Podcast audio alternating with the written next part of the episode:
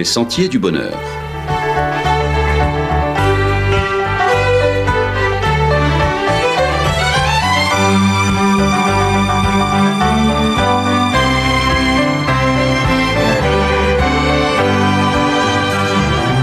Une émission qui vous apporte un message d'espérance, de paix, de joie et de confiance. Chers amis auditeurs, bonjour.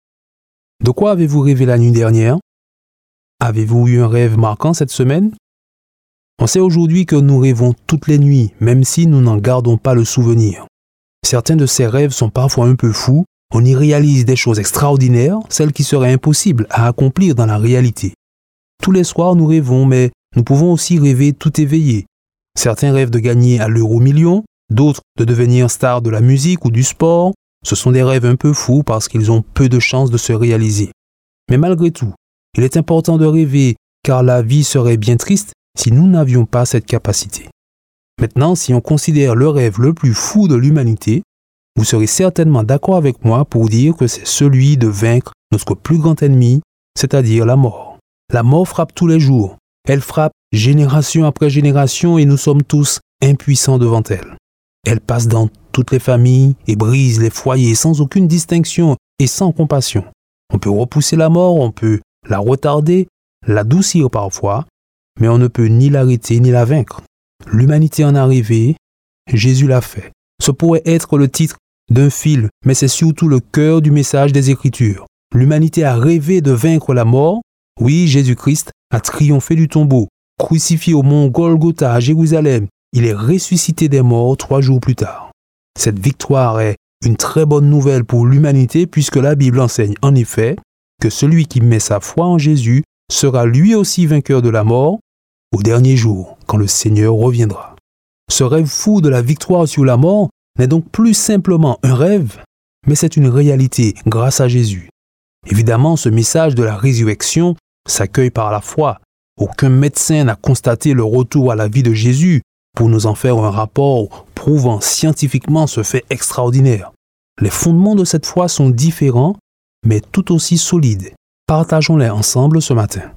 Pour l'apôtre Paul qui écrit une bonne partie du Nouveau Testament, la référence pour affermir sa foi en la résurrection se trouve d'abord dans les Écritures. Dans sa première lettre aux Corinthiens au chapitre 15, il dit ⁇ Le Christ est mort, comme l'avaient annoncé les Écritures. Il ajoute ⁇ Il est ressuscité, comme l'avaient annoncé les Écritures.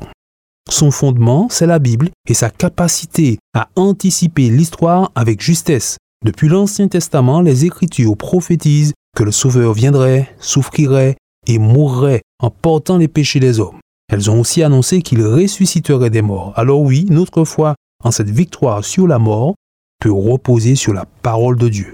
Il n'est pas pris au dépourvu dans l'histoire. Il a un plan pour notre salut. Les événements de la Pâque avec la mort et la résurrection du Christ font partie de la réalisation de ce plan. Ainsi, la résurrection montre que la croix n'était pas une défaite, mais une victoire. Elle enseigne que l'humilité précède la gloire. Elle dit encore que l'apparente faiblesse du Christ, humilié, malmené et maltraité, est au final l'expression de la vraie puissance. Dieu a suivi son plan pour sauver les hommes. Ce plan ira jusqu'à son terme.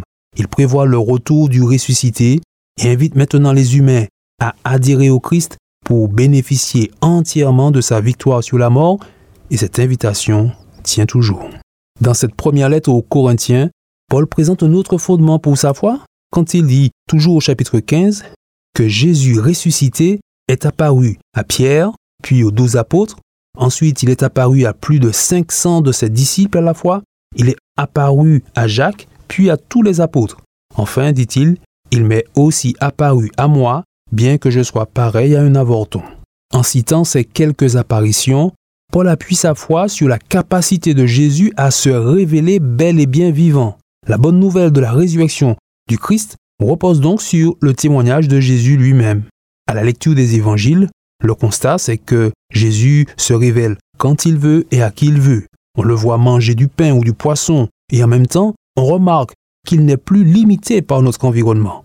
Il apparaît, puis disparaît, il entre dans une pièce, quand bien même elle serait fermée, Faire l'expérience du Christ ressuscité échappe donc au domaine de la science ou d'une simple expérience physique. C'est fondamentalement une expérience spirituelle. Elle s'accueille avec la confiance que nous accordons à celui qui a vaincu la mort et qui vit à tout jamais. Maintenant, si Jésus s'est révélé aux apôtres dans le passé, voyons aussi qu'il peut encore se révéler aujourd'hui dans nos vies. Il nous invite à croire sans voir, c'est-à-dire à discerner quotidiennement sa main qui nous accompagne, sa parole qui nous encourage, sa providence qui nous protège du mal. Oui, tous ceux qui croient peuvent participer activement à être là où ils se trouvent, les mains du Christ, ses pieds, ses lèvres, pour servir et pour aimer l'humanité. Alors toujours dans cette première lettre aux Corinthiens, Paul a cité des centaines de personnes à qui Jésus ressuscité s'est montré. En se révélant à eux, le Seigneur a touché leur vie et les a engagés pour une participation active à son projet. Ils sont devenus des témoins. C'est par leur ministère que l'Église chrétienne s'est développée avec au cœur de son message la résurrection de Jésus. Ainsi, ce témoignage d'hommes et de femmes de foi participe donc aussi à affermir notre propre confiance en Dieu.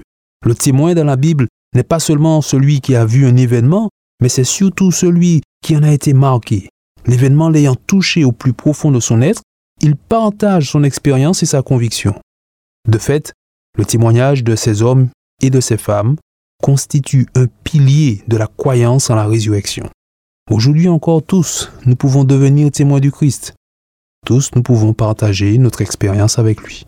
Alors, voici cette foi en Jésus, vivant et vainqueur de la mort, s'est transmise en reposant sur ces trois fondements.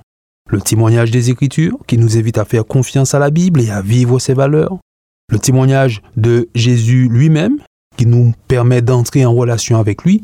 Et le témoignage des apôtres et des croyants qui ont fait une expérience avec le Christ ressuscité. Et vous et moi, donc, sommes invités à faire partie de cela, aujourd'hui et maintenant. Cette expérience vaut le coup d'être vécue. Elle apporte le baume au cœur, procure la joie du salut, anticipe la victoire finale qui sera la nôtre au dernier jour. Oui, l'humanité a toujours rêvé de la victoire sur la mort. Jésus l'a fait. Il a vaincu la mort au matin du premier jour de la semaine, un dimanche de Pâques. Il est sorti vivant de la tombe. Sa promesse à tous ceux et à toutes celles qui s'engagent avec lui est de partager sa victoire sur la mort quand il reviendra. La mort n'aura donc pas le dernier mot.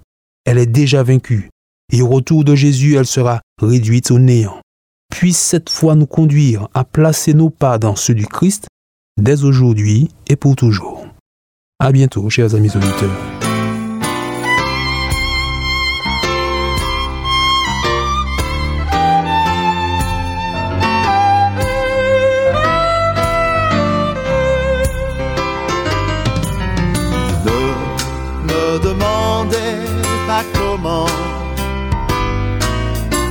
Ma vie a été changée.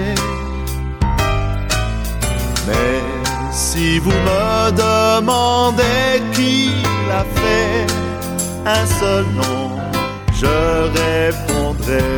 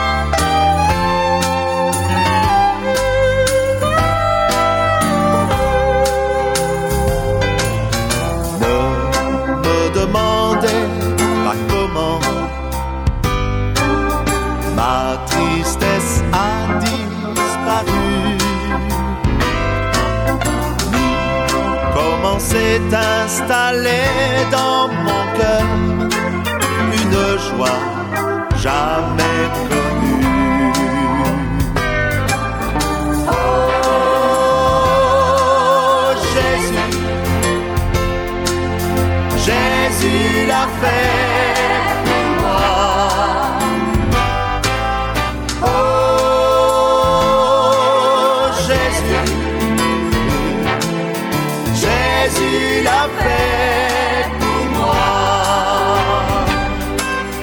Je ne sais pas ni comment ni pourquoi, mais je sais que Jésus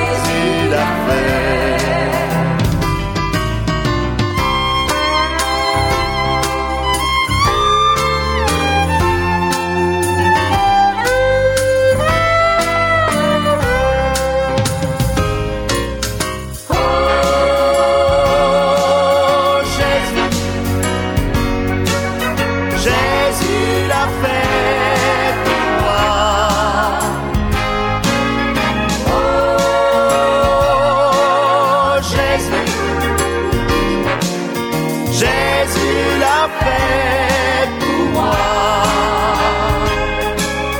Je ne sais pas ni comment ni pourquoi, mais je sais que Jésus l'a fait. Je ne sais pas ni comment ni pourquoi, mais je sais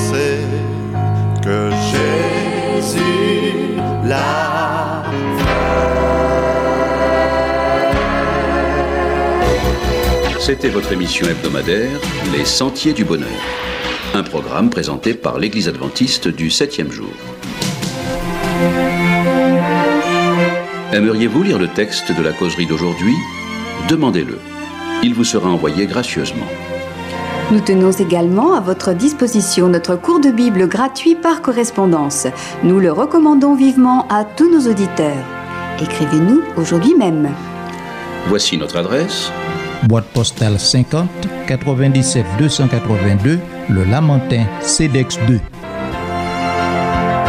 Nous nous réjouissons à la pensée de vous retrouver à l'écoute la semaine prochaine à la même heure. À bientôt.